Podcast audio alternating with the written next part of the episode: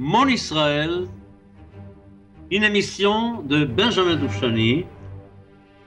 Nous sommes aujourd'hui à la 23e émission de la série. Je suis un peu affolé, j'imaginais pas que j'arriverais à la 23e émission et que je serais encore au 19e siècle. Je pensais déjà être très très avancé en Israël, déjà après le sionisme. Mais ça fait rien, c'est grave. Je crois que c'était très important pour moi de dire tout ce qui a été dit jusqu'à maintenant pour avoir une meilleure vision générale de l'histoire juive. On ne peut pas parler de la résurrection d'Israël de notre temps sans parfaitement comprendre d'où ça vient et comment s'est déroulée notre histoire, surtout l'histoire du sixième millénaire, évidemment, depuis le XIIIe siècle, depuis 1240 et jusqu'à maintenant. Voilà. Alors, je vous ai promis aujourd'hui de vous parler du judaïsme, de la naissance du judaïsme réformé. Alors, vous pouvez me poser une question. Ton émission, en fin de compte, doit nous raconter la résurrection d'Israël, donc toutes les choses qui ont joué un rôle dans la résurrection d'Israël. En quoi la réforme juive a joué un rôle dans la résurrection d'Israël? C'était, on peut dire, quelque chose de tout à fait différent. C'était les Juifs qui voulaient rester en diaspora, qui n'avaient absolument aucune volonté d'aller partir vivre en Palestine, et qui voulaient améliorer leur vie en diaspora, et qui voulaient améliorer surtout leur relation avec les non-juifs parmi lesquels ils vivaient.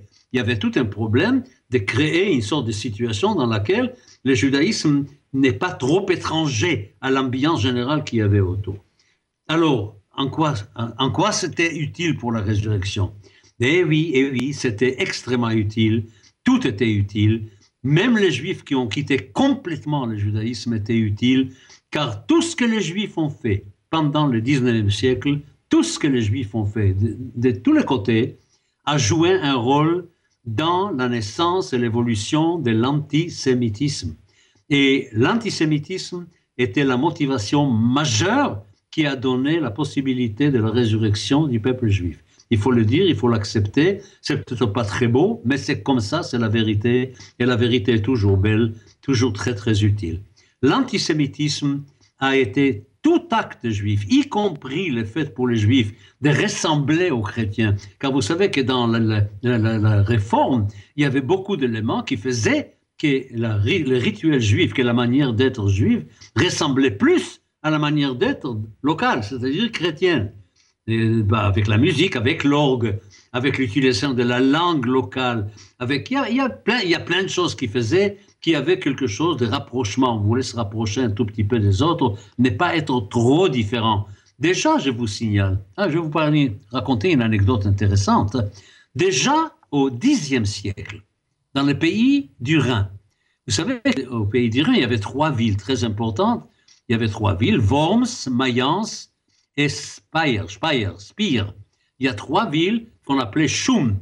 Schum, Shin c'est Speyer, Vav c'est Vormaisa et même c'est Magensa. Donc ces trois villes formaient un ensemble où les Juifs avaient une certaine autonomie et avait une très grande force de vie juive dans le pays du Rhin pendant le Moyen Âge, avant qu'ils soient chassés. Alors, il y avait des rabbins très intelligents là-bas, et ces rabbins, un jour, ont pris une décision de demander aux communautés juives des choum de s'habiller comme les goy, de ne pas s'habiller d'une manière distincte, de ne pas s'habiller différemment, de ne pas se distinguer par la par l'habit. Et alors les Juifs se sont mis à s'habiller comme les Allemands qui vivaient déjà à ce moment-là dans ces pays-là, le long du Rhin, et comment s'habillaient les Allemands Mais ils s'habillaient avec le Streimel et avec les capotes. Avec la capote, vous savez, c'est ce manteau qui va au-dessous jusqu'aux genoux. Et vous connaissez très bien ça. Donc les Juifs se sont mis à s'habiller comme les Goïs. Maintenant, quand on les a chassés d'Allemagne, quand les Juifs sont partis du pays de Rhin, ils sont allés vers l'est de l'Europe, ils sont allés vers la Pologne, évidemment, vous savez, la Pologne, la Galicie, la Roumanie, la Russie, partout, tout ce monde ashkénaze qui a, qui a fait un grand déplacement de l'ouest vers l'est, eh bien, ils ont gardé ces vêtements qu'ils portaient en Allemagne. Mais c'est très amusant de penser que ces vêtements-là, au lieu d'être les, vêtements goy qu'il fallait mettre et pas les vêtements juifs, sont devenus les vêtements juifs. Et ils ont apporté ça avec eux ensuite en Israël, évidemment. quand ils sont partis en Israël, ils ont apporté ça en Israël. Ce qui fait qu'aujourd'hui, à Meacharim, au mois d'août, où il ne fait pas du tout les temps des pays de Rhin, il porte ces vêtements-là, pensant qu'il porte des vêtements vraiment juifs, des vêtements chauds, dans un climat terriblement chaud. C'est vraiment, c'est une blague, c'est vraiment comique cette histoire. L'histoire de l'habillement des juifs ultra-orthodoxes, quand, comment ils s'habillent avec ces vêtements-là, qui sont le résultat d'un décret rabbinique de ne pas s'habiller spécialement, mais de s'habiller comme les autres, il y a de quoi mourir de rire. Bon, alors je reviens donc à cette histoire. Donc vous avez compris, tout ce que les Juifs ont fait dans le monde au 19e siècle a créé ce mouvement qui a amené à une aggravation sans cesse de l'antisémitisme. Et c'est ça qui est le rôle joué par tous ces mouvements dans la résurrection d'Israël. Donc je reviens donc maintenant au judaïsme réformé en vous disant tout de suite d'abord que les choses ne se passent pas du tout pareil à l'est de l'Europe et à l'ouest de l'Europe. Ce que je vais vous dire sur la réforme concerne surtout, surtout l'ouest de l'Europe et ensuite l'Amérique et surtout l'Allemagne. L'Allemagne et un peu la Hongrie aussi, c'est vrai, il y avait un mouvement de réforme en Hongrie aussi. La France en retard, la France a commencé uniquement au XXe siècle. Vous savez, les premiers mouvements de la réforme en France, c'était l'Union libérale israélite de la rue Copernic, et ça, c'est déjà 1900 et quelques 1907, je crois. Voilà. Alors, nous allons surtout parler donc maintenant de ce qui va se passer dans le cadre religieux juif pendant le 19e siècle, en Allemagne surtout, et après nous verrons ça va s'étendre. Alors, il y a première tentative, absolument, il y a un homme qui est derrière cette première tentative, il s'appelle Israël Jacobson. C'est dans la consistoire de Westphalie, première décennie du 19e siècle. Et puis aidé par un certain nombre de riches, de juifs riches de Berlin. De quoi s'agit-il? Il s'agit de commencer à introduire des nouveautés de toute façon, ça n'a pas duré longtemps. Quand Napoléon est tombé, évidemment, les, les rois prussiens, Friedrich Wilhelm III, a, fermé tout ça. Il y avait des synagogues privées, il y avait des choses comme ça. Et puis, il y avait surtout, il y avait une synagogue publique qu'on appelait Heichal, Heichal, qui a été construite à Hambourg en 1818. Et là, déjà, déjà, on enlevait tout tout ce qu'il y avait dans la prière concernant le Messie et le retour à Sion, le retour en Palestine. Et puis on a ajouté beaucoup de prières en allemand déjà. En allemand déjà. Évidemment qu'il y avait une résistance très très forte à cela. Il y a des gens qui étaient contre les Echal, qui ne voulaient ni les Echal, ni les nouveaux Sidour qui servaient et qui, allaient, qui allaient contre. Alors il, il s'est formé une situation assez claire, nette, ceux qui voulaient la réforme, et puis ceux qui voulaient rester fidèles. Parmi ceux qui voulaient rester fidèles, nous avons surtout deux noms très connus, Rabbi Akiva Eger et Khatam Sofer. Khatam Sofer, vous savez, c'est lui qui a dit Chadash Asur Torah. Tout ce qui est nouveau est interdit par la Torah. Alors, ce qu'il y avait, tout ce qu'il faisait n'était pas interdit par la halakha. Par exemple, l'utilisation des langues étrangères n'était pas entièrement interdite par la halakha. Vous savez que le soir du Seder, on est obligé de lire la Haggadah pour que les gens comprennent. Il y a une obligation de lire la Haggadah en hébreu et dans la langue comprise par les gens présents. Sinon, c'est pas la bonne soirée du Seder. Donc, ce qui les gênait, c'est que des jeunes rabbins et qui n'avaient pas l'autorité, qui n'avaient pas la qu'on connaissait pas comme des grands du monde de la Torah, qu'ils osaient faire des choses comme ça, qu'ils osaient changer des choses qui étaient là depuis si longtemps. Mais à partir des années 30 du 19e siècle, il y a plein de jeunes juifs qui vont à l'université, qui ont des diplômes universitaires et qui aussi sont rabbins par l'étude. Ils étudient aussi pour être rabbins. Les choses deviennent un peu plus simples à ce moment-là. Alors parmi ces jeunes qui arrivent, qui arrivent sur les champs de la réforme, nous avons un surtout qui est archi connu, qui est considéré comme vraiment le père le père spirituel de la réforme, il s'appelle Abraham Geiger. Alors lui, il dit, voilà, il nous faut absolument distinguer ce qui est vraiment important dans le judaïsme de ce qui est secondaire, qui n'est pas très, très, très important. Alors là, ça me fait penser qu'il n'y a pas longtemps, à Paris, Adat Shalom a, publié, il y a une publication de Adat Shalom où le thème était de distinguer entre ce qui est vraiment important et ce qui est moins important. J'ai feuilleté ça, j'ai lu des passages là-dedans, et c'était dans cet esprit-là, dans cet esprit-là. Mais les choses ne s'arrangent pas très très bien. Il y a à Breslau, par exemple, où Geiger est nommé et rabbin, second rabbin, où les rabbins de la communauté refusent absolument de le recevoir. Et il y avait même des interdits lancés contre le fait d'utiliser un sidour qui n'est pas le sidour orthodoxe. Et puis, il y a aussi dans la réforme des gens extrémistes, enfin, qui veulent pousser encore plus loin. Vous ne pouvez pas imaginer, je ne vais pas donner tous les détails, mais c'est qu'on pouvait imaginer comme changement, y compris changer les samedis en dimanche, enfin, etc. Il y avait des choses assez considérables. Alors, il y a par exemple parmi, les, parmi ces extrémistes, il y avait un homme qui s'appelait Shmuel Oldheim, qui a prêché pour l'autonomie des rabbins. Un rabbin a le droit de décider. C'est-à-dire, on ne peut pas euh, imposer aux rabbins des décisions, etc. Mais là, tout ça, c'est, il dit, il faut laisser aux rabbins la décision uniquement dans les rituels. En dehors de ça, on peut même confier à l'état des choses du judaïsme, même, même en matière de famille, divorce, mariage, etc. Donc, vous voyez, ça va très, très loin, très loin. Évidemment que devant cela, nous pouvons constater aussi une certaine destruction de l'autonomie juive, car les juifs avaient quand même une certaine autonomie pour pratiquer le judaïsme. Bon, à un moment donné, il fallait bien décider de se réunir pour fixer quelques règles, quand même, que ce ne soit pas eh, un peu le marché persan. Et puis, il y a eu, eh, d'abord, il y a eu un homme, Ludwig Philipson, eh, qui était l'éditeur d'un journal, Allgemeine Zeitung des Judentums, le journal général du judaïsme, 1837, vous voyez, nous avançons dans les siècles.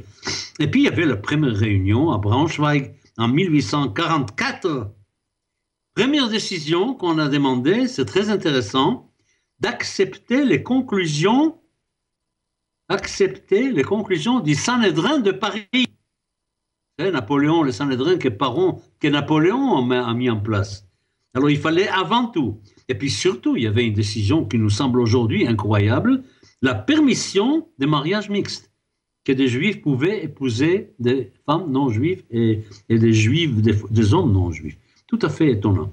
Et puis un an après, en 45, on commençait les disputes, évidemment, et parmi les réformés. Est-ce que l'hébreu est important ou non Est-ce qu'il faut insister pour l'hébreu ou non Et c'est là où nous allons avoir l'apparition d'un autre personnage qui lui s'appelle Zecharia Frenkel.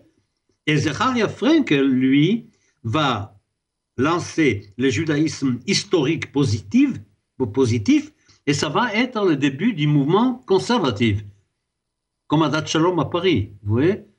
Sortie, ce qu'on appelle aujourd'hui le mouvement sortie. Et puis il y avait aussi, encore une fois, une troisième réunion en 1846, qui encore une fois touchait à ces problèmes-là, encore une fois, et de, se mettre d'accord, et on ne pouvait pas se mettre d'accord. Vous savez, quand il faut faire, regarder ce qui se passe en France aujourd'hui, regardez autour de la Constitution, autour de la perte de nationalité, regardez comment à droite et à gauche ça se casse.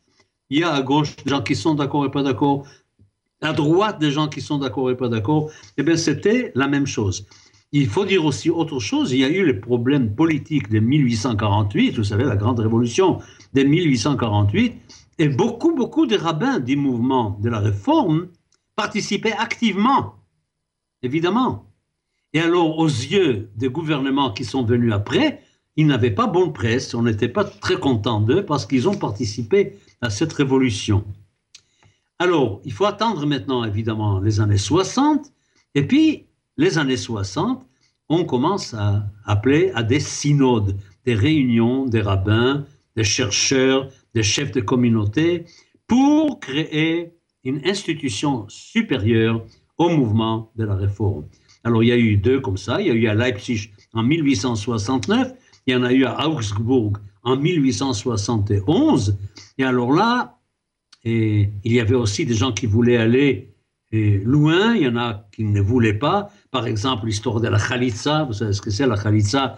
Et quand un homme meurt sans enfant, son frère est obligé d'épouser sa femme, et sinon il y a toute une cérémonie est assez dégradante par rapport à cet homme qui refuse de donner un nom à son frère. Ça, il y a eu certaines facilitations au niveau du Shabbat, au niveau des interdits shabbatiques, mais les choses étaient encore sujets à de grandes discussions. Et puis nous voyons déjà, ça va vers la Hongrie déjà, et ça commence à aller aux États-Unis. Et nous savons qu'en 1869, déjà il y a une réunion de la première assemblée des rabbins réformés aux États-Unis. Alors là, il y a des principes, évidemment, euh, des principes très importants. Et la mission d'Israël n'est pas de quitter le pays, n'est pas de faire un État de nouveau. Au contraire, de s'allier avec tous les êtres humains dans cette foi dans le Dieu unique. Et certains ont déclaré, c'est une bonne action que Dieu a fait avec Israël de les disperser parmi les nations pour qu'ils puissent vraiment aller répandre la foi dans l'unicité de Dieu dans le monde et pour servir vraiment de Mamlechet Kohanim, d'un royaume de prêtres pour tous les habitants de la terre. Y a une naïveté absolument incroyable.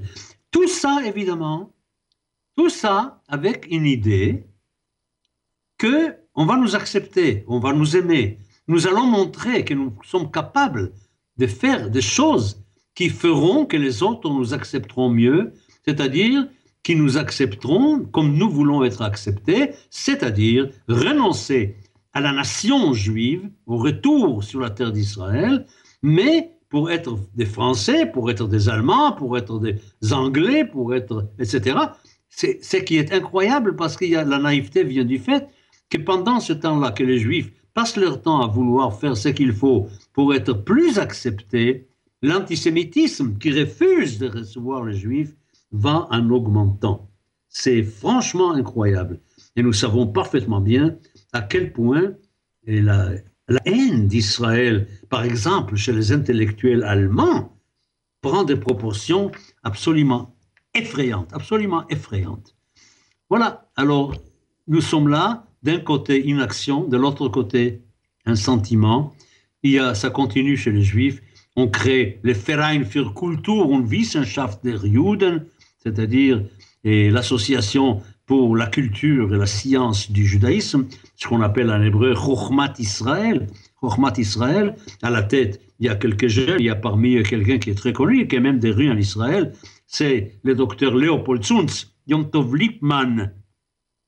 On l'a appelé Avi Chochmat Israël, c'est lui le chef de cette tendance-là, de la sagesse d'Israël, de la science d'Israël. Vous savez que Heinrich Heine appartenait à un moment donné aussi. Heinrich Heine appartenait à un moment donné à ces groupements. Et puis, il y avait ceux qui, en fin de compte, n'étaient pas satisfaits de tout. Ils se sont dit, tout ce que nous faisons, ça sert à rien. Il y a une chose qui va vraiment servir. Et puis, il y avait un qui était le chef, le chef d'Iferain. Le chef d'Iferain, il s'appelait Edward Gans. Il est tout simplement allé à l'église.